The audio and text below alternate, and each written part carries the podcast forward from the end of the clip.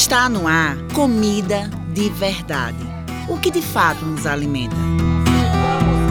Comida de Verdade é o programa do Centro Sabiá.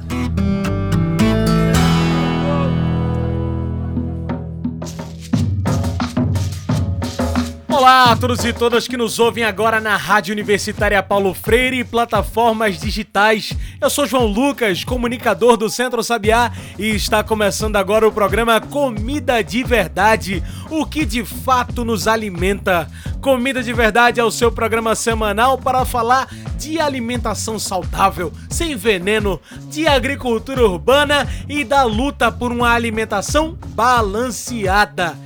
Hoje a gente vai falar sobre um assunto que diz muito sobre a Semana Santa, mas vamos falar da dificuldade da vida ribeirinha aqui no Recife, da dificuldade de uma criação de vida marinha, de águas limpas. Grande é o desafio.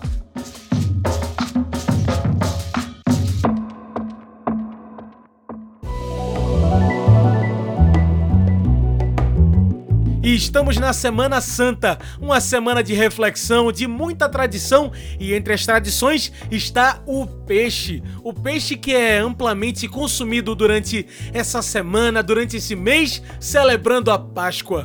Mas pensando no peixinho frito, assado, no forno, será que só tem peixe contaminado pra gente comer na Semana Santa? Pois é, o descaso com saneamento básico em Pernambuco é problema antigo e, em recente pesquisa do CPRH, a Agência Pernambucana do Meio Ambiente, foram identificadas 21 praias impróprias aqui em Pernambuco das 25 que fizeram parte da pesquisa.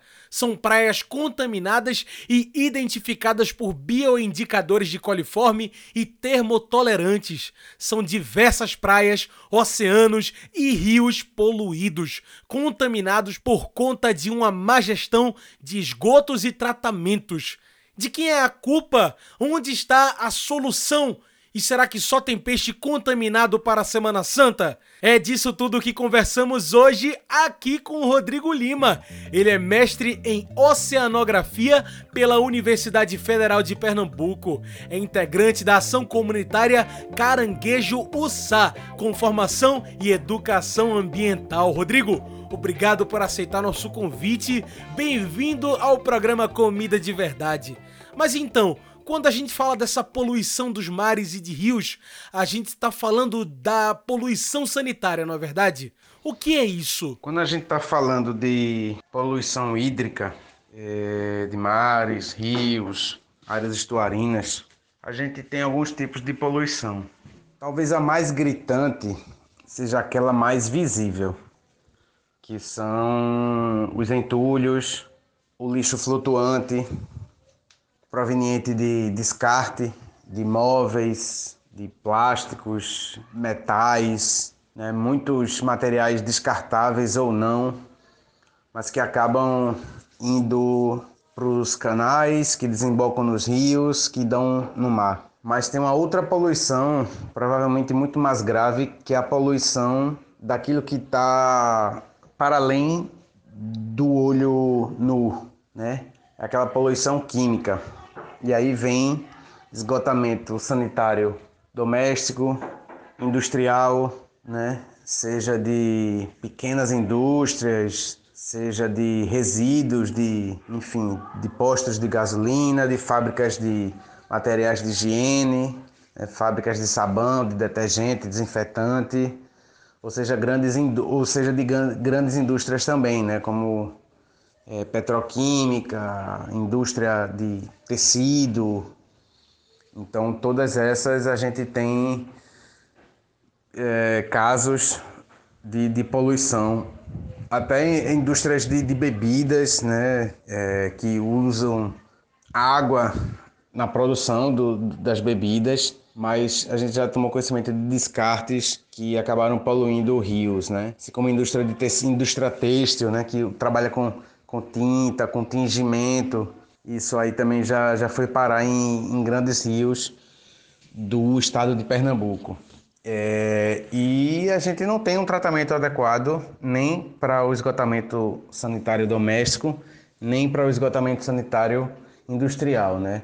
E o, o pouco que se tem não há uma fiscalização. Então, é, o lançamento dos dejetos in natura, dos resíduos né, in natura no, nos, nos corpos hídricos, ele é recorrente. Porque quando você não tem uma, uma punição do crime, é, ele acaba se perpetuando. Além do que alguns setores industriais também utilizam metais pesados, então o lançamento de metais pesados, de elementos tóxicos, cancerígenos, nos seus esgotamentos só agrava essa situação e causam diversos outros impactos, né? Que a maioria dos organismos não assimila, o, não processa os metais pesados, né? Então a gente tem um caso aí bem emblemático que é o caso do mercúrio. Né? Nenhum organismo assimila o mercúrio e então assim as microalgas que são fitoplâncton elas podem assimilar o mercúrio que está ali na coluna d'água. É, mercúrio é muito usado no garimpo, mas também é usado em outras atividades. E aí o fitoplâncton ele é alimento do zooplâncton, que é alimento de pequenos crustáceos, que é alimento de pequenos peixes, que é alimento de grandes peixes, que é alimento do homem. Então o mercúrio ele não se dissolve, ele não é absorvido pelos animais e ele vai seguindo é, numa proporção crescente, né? Dentro da, da teia alimentar. Então, ele, o mercúrio ele se bioacumula e biomagnifica. Significa que a cada nível trófico na cadeia alimentar, na teia alimentar, quanto mais sobe na, na teia alimentar, é, mais aumenta a proporção do, do mercúrio. Né? Então, se a gente consome grandes peixes, que consomem pequenos peixes, que consomem pequenos crustáceos, que consomem pequenos zooplâncton, que consomem pequenas, minúsculas fitoplâncton, né?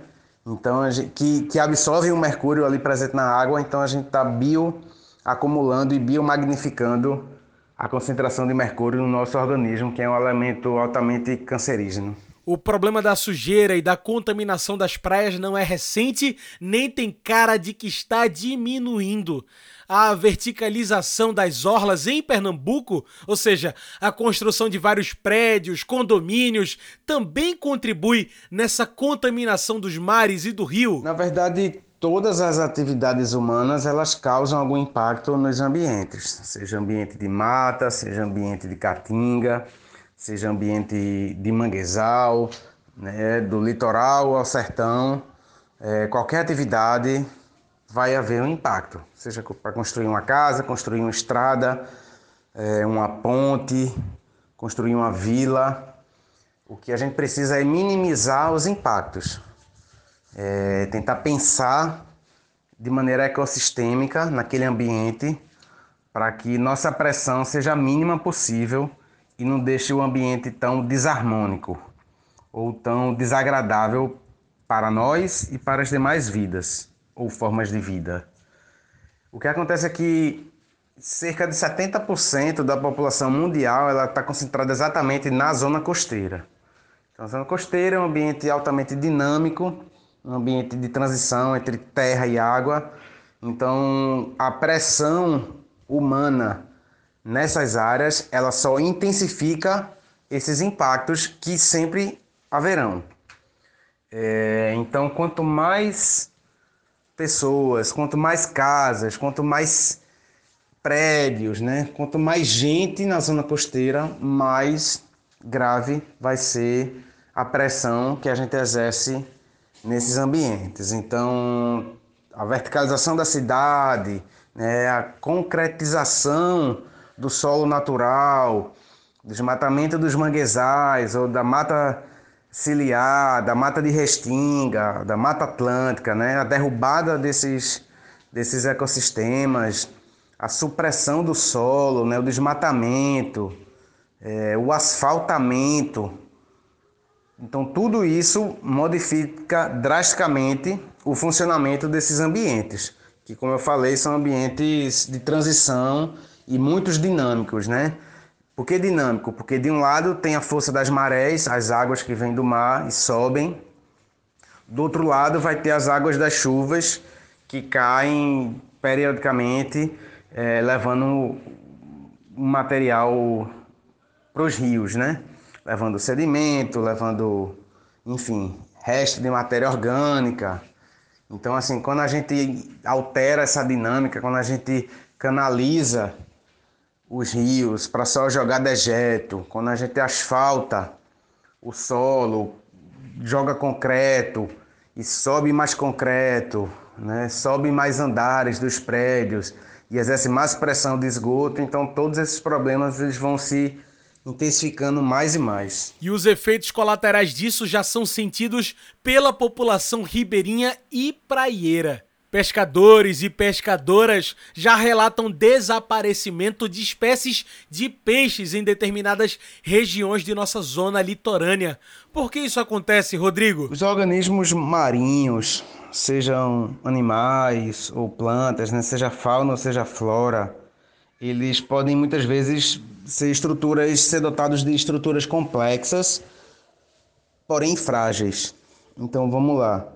Os corais que habitam os arrecifes na nossa costa, eles precisam de um gradiente determinado de temperatura, de um gradiente de determinado de salinidade, precisam de águas é, transparentes para poder é, sobreviver e manter as suas colônias de corais. Então, se a gente tem o aquecimento das águas, né, que se dá também muito pelo lançamento de gases estufa na atmosfera. É, então, esse tudo que está na atmosfera vai para o oceano e o que vai, o que tem de gases no oceano também vai para a atmosfera. Né? Então, ocorre naturalmente ocorre um equilíbrio parcial dos gases. Essa troca ela já acontece de maneira natural entre oceano e atmosfera. Quando a gente passa a lançar cada vez mais gases de efeito estufa, como gás carbônico, como monóxido de carbono, como metano, então a gente está aquecendo a temperatura da atmosfera e, consequentemente, aquecendo a temperatura dos oceanos, é, porque eles estão sempre em conversa. É, então, assim, se a gente tem um, um, lançamento de esgoto muito próximo de uma área de corais, seja esgoto doméstico, mas vamos citar aqui é, indústrias, indústrias da, da construção civil, indústrias de alumínio, né, de, que trabalham com metais. Então, se esses dejetos industriais são lançados nos rios sem tratamento adequado, esses rios estão próximos, desembocam próximo de uma área de corais, Consequentemente, né, até pequeno, médio a longo prazo, esses corais vão sofrer as consequências e podem morrer, né, e podem desaparecer e não mais conseguir colonizar aquela área. Então, esse tipo de poluição ele se dá por vários aspectos, né?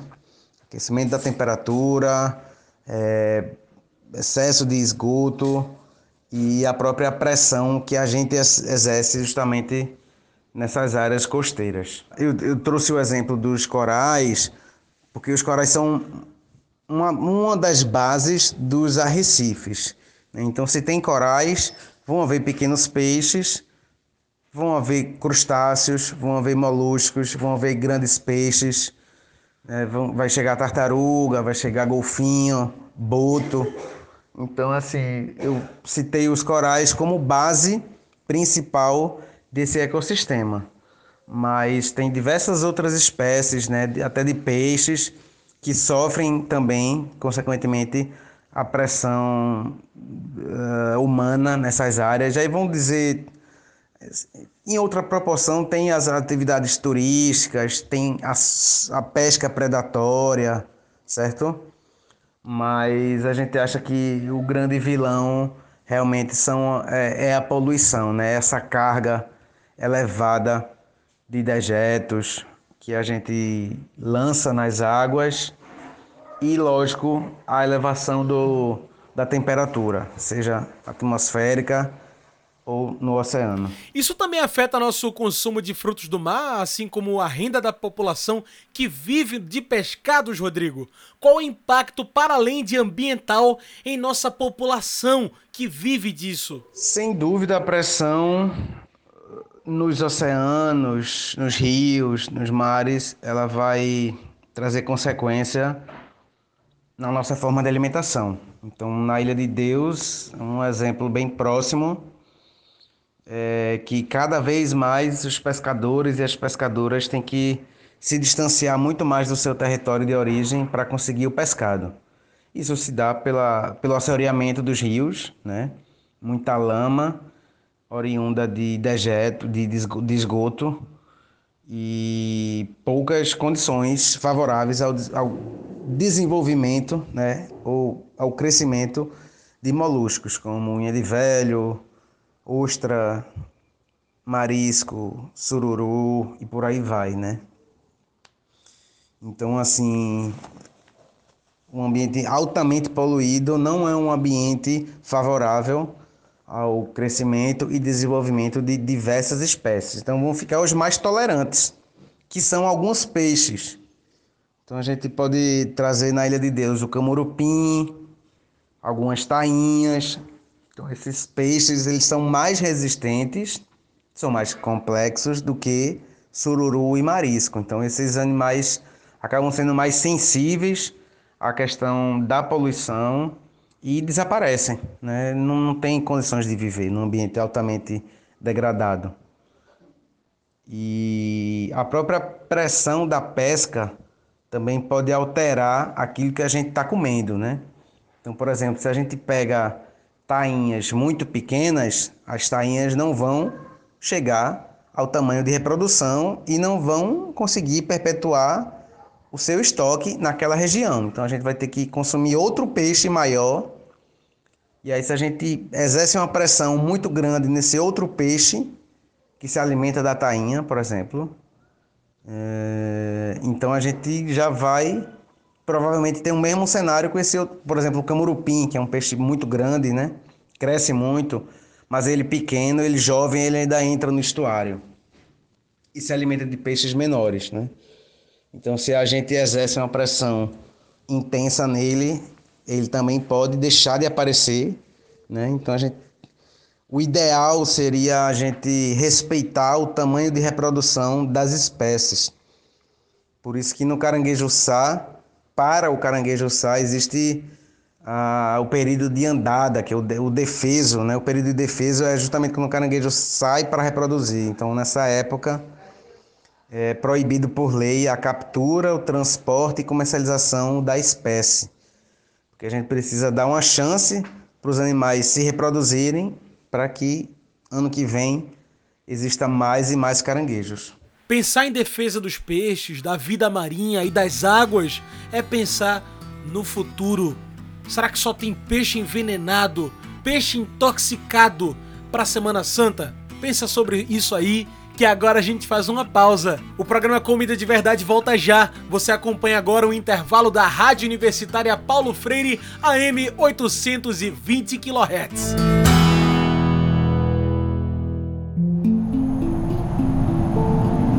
As estiagens, os períodos de seca e sem chuvas, podem acabar com as nascentes, que são fontes de vida que geram rios, córregos e ribeirões. O aquecimento global causa desertificação e aumenta a temperatura da Terra. Desse jeito, as nascentes morrem e os rios deixam de existir. Sem nascentes, não há água para a população, para as plantas e animais. Sem, Sem nascente, não há vida. É por isso que precisamos defender a nossa água. É por isso que precisamos reflorestar. E para isso, fazemos as agroflorestas. A agrofloresta é um jeito de plantar alimentos, colher frutos e cuidar da natureza, tudo isso ao mesmo tempo. E tudo isso sem veneno. Agroflorestas ajudam na defesa das nascentes e protegem as reservas de água para que nunca sequem. O reflorestamento contribui para diminuir os efeitos do aquecimento global. As temperaturas descem e as águas podem seguir o seu curso. Com agroflorestas é garantida a defesa da água, é garantida a defesa da vida. Agroflorestas salvam vidas, mas só tem um jeito de fazer tudo isso. Reflorestando. Reflorestando. Preserve as águas. Preserve o meio ambiente. Refloreste. Refloreste. Uma campanha do Centro Sabiá. Você sabia que em 2023 o Centro Sabiá completa 30 anos? Pois é, são três décadas de história e de muitas ações que impactaram e continuam impactando a vida de milhares de pessoas. Nossas ações acontecem no cotidiano, assessorando famílias agricultoras através da agroecologia, potencializando a produção de alimentos sem veneno aqui no estado de Pernambuco. E você pode nos ajudar a continuar esse trabalho. Seja um doador mensal. Com menos de um real por dia, você contribui com nossas ações. E ganha um super brinde para ter um pouco da nossa história perto de você. Você pode receber posters com fotos históricas, camisas de luta do Centro Sabiá, calendário e agenda 2023. Escolha o valor que deseja doar e transforme vidas. Mais informações na legenda. Centro Sabiá, há 30 anos transformando vidas. E já estamos de volta aqui com o programa Comida de Verdade, o que de fato nos alimenta. Hoje estamos falando aqui sobre vida marinha, defesa das águas e a defesa dos povos que precisam da vida marinha. Será que só tem peixe envenenado para a Semana Santa? E será que faltam políticas públicas para combater essa poluição? Segundo apurou a reportagem do G1, com base nos dados do IBGE, dos mais de 9 milhões de habitantes em Pernambuco, pouco mais de 2,5 milhões têm acesso à rede de esgoto.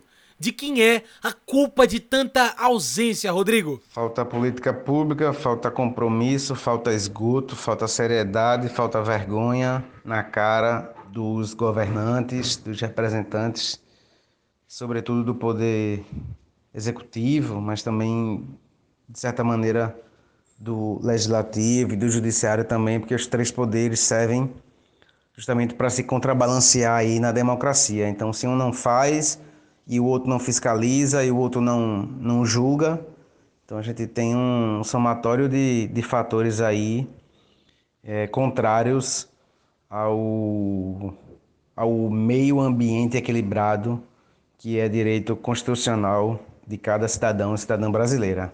Então, um dos grandes gargalos, realmente, um problema estrutural, realmente, é a questão do esgotamento sanitário, do tratamento adequado, né, para que o esgoto seja lançado de maneira, como eu falei lá atrás, né, nós devemos minimizar o impacto. Então, se a gente usufrui da água e suja, polui ela, pelo menos que haja um, um sistema de tratamento eficiente para diminuir o impacto quando é, esse esgoto for lançado nos corpos hídricos.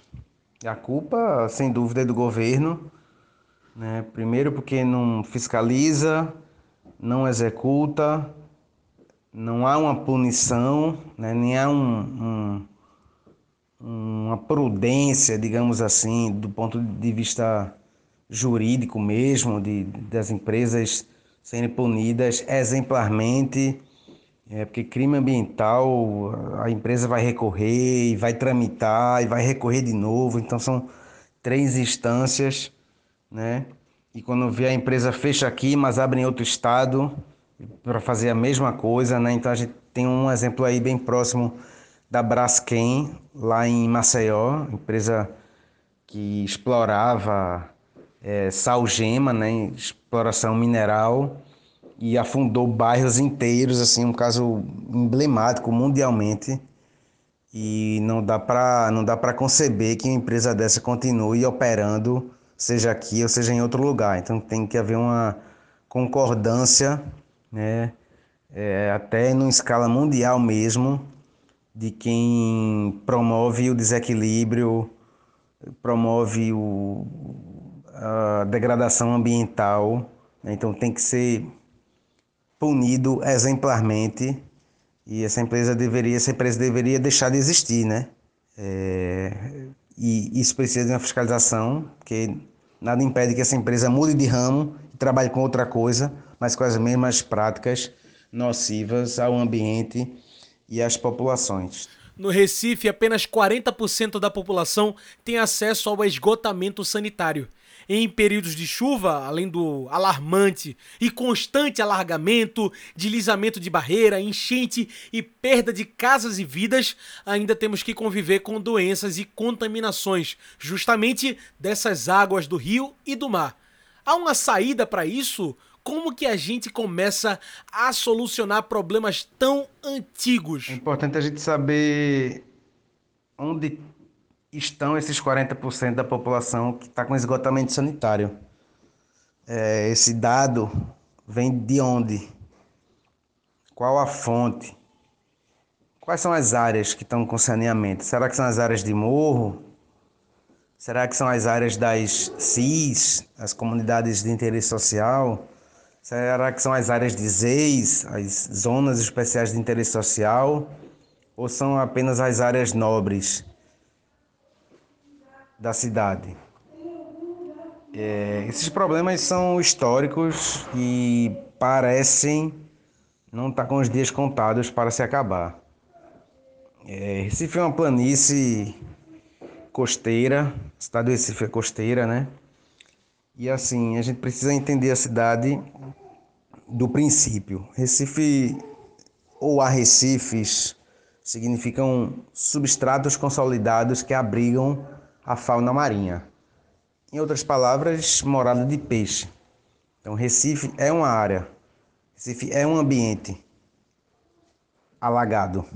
Não tem como dissociar isso da palavra. A cidade do Recife surge a partir de uma vila de pescadores, uma área portuária, cuja capital era Olinda. Então, as águas são um marco referencial histórico fundador da cidade. A água da pesca, a água dos atracamentos dos navios e barcos, a água por onde eram transportadas o açúcar, a farinha, né, as matérias-primas que, que a capitania produzia, a capitania de Pernambuco produzia. Então, assim, as águas elas precisam de uma atenção especial. É preciso olhar a cidade a partir da ótica e da ética das águas. A gente precisa entender a cidade a partir da, das águas. Sem essa mudança de olhar, a gente não vai conseguir solucionar problemas tão antigos e históricos. Então, recentemente a prefeitura Recife anunciou a construção de parques alagáveis, o que parece ser interessante, né? Porque a gente, a gente é a 16 cidade do mundo mais ameaçada com o cenário de mudanças climáticas. É, aqui no Brasil a gente tem Santos e, e Recife como as duas principais cidades assim que mais irão sofrer com a elevação do nível do mar, que se dá pelo derretimento da geleira, que se dá pelo aquecimento global elevação das temperaturas, né, seja da atmosfera ou do oceano. Alagamentos a gente vai ter, se a gente já tem, a gente vai ter cada vez mais, porque os episódios de chuva estão ficando mais severos. A chuva está caindo de maneira muito mais intensa em muito menos tempo. Então aquelas chuvas torrenciais elas estão se concentrando em poucos dias ou poucas horas. Então muitas vezes a gente vê no noticiário choveu o que era esperado para o mês inteiro em dois, três dias, né? Então isso vai ficar cada vez mais e mais recorrente. Então a gente vai precisar pensar em proporcionar condições para que essa água escorra, para que essa água lave o continente e tome seu curso, né? A água sempre vai procurar o seu curso. Então se os canais de maré ou os canais de rio agora são depósitos de esgoto, se as planícies de mangue agora são asfalto de rodovias, de avenidas, né? Então, se em vez de árvores de mangue que fazem a drenagem continental, agora são árvores de prédios de concreto, né? São os prédios, então a gente impediu o curso natural das águas e agora a gente precisa criar condições para que essas águas transcorram naturalmente, buscando o seu caminho, que é exatamente é, margens de rios e beiras de maré. Então a gente precisa dragar canais e rios, dragar bacias, é, recompor a mata ciliar que faz a que segura um pouco as as, a, a água né, nas suas raízes. Então, assim, por isso que eh, margem de rio, topo de morro são áreas de proteção permanente. Deveria se estar preservada a vegetação nativa e ponto final, né? Mas o que é que acontece? As margens do rio são ocupadas por, por casas, por indústrias, né, por comércio. As áreas de morro também estão ocupadas por casas, por empresas, por, enfim, comércio. Então a gente não tem vegetação que segure a água, nem nas margens do rio, nem nos topos de morro. Pelo contrário, a gente tem asfalto e concreto. Então tudo isso significa um problema grave, muito sério. Então tentar preservar aonde ainda tem vegetação nativa, ou recompor, é, pelo menos nas margens dos canais e de rios. Então, assim, é cortar no asfalto, né? Se tem faixa para carro, o ideal seria ter mais área para alargar os canais, os rios, porque é preciso dar espaço cada vez mais para o fluxo das águas. E como a gente já sabe, Rodrigo, abril é o mês que consumimos muito peixe. Tem bacalhau, saramunete, tainha, xarel, fora tantos outros frutos do mar. Depois dessa conversa, para falar de tanta poluição, eu pergunto: qual o futuro de nossas praias, de nossos pescados e de nossa população ribeirinha e praieira se a gente não começar a resolver agora essas questões? O futuro é bastante incerto, visto que esses animais ingerem os contaminantes que estão nas águas. Não é apenas a tartaruga que é sufocada com o plástico, não é apenas a baleia que é encontrada morta e quando se abre a barriga tem toneladas de plástico, né? Os peixes também estão se alimentando do microplástico, porque o plástico ele não se desintegra totalmente, ele vira microplástico, ele fica apenas invisível ao olho nu, mas ele está presente ali em minúsculas partículas e são consumidos por peixes em geral e a gente não sabe, não dá para ver isso e a gente se alimentando de peixe, a gente está de alguma maneira também consumindo esse microplástico e a gente se alimenta desse peixe, também não sabe, né? É, não é, não é pela, pela aparência do pescado, realmente é um, um mal invisível, digamos assim. E não é peixe cru, o peixe pode estar frito, pode, o peixe pode estar cozido, porque essas bactérias elas são termotoleráveis ou termotolerantes, né? Elas elas realmente nem no fogo, nem passando pelo fogo, pelo processo de cozimento ou de fritura, elas deixam de estar ali vivas.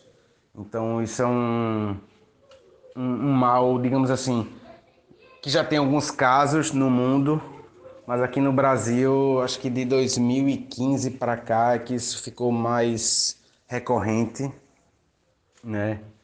E é apenas um dos males que pode acontecer com o consumo do nosso querido pescado, tão importante aí para nossa saúde, para nossa nutrição alimentar e também como a economia de diversas comunidades tradicionais pesqueiras. Rodrigo, você trabalha com populações que precisam tirar suas rendas nas águas, em nossa fauna aqui em Pernambuco.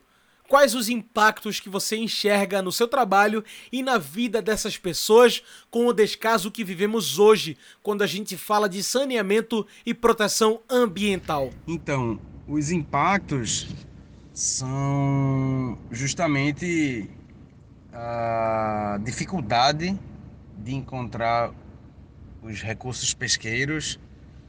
Então, cada vez mais pescadores e pescadores precisam se afastar mais da Ilha de Deus, ou seja, é, navegar mais em direção a, ao mar para conseguir realizar sua pescaria de marisco, de sururu.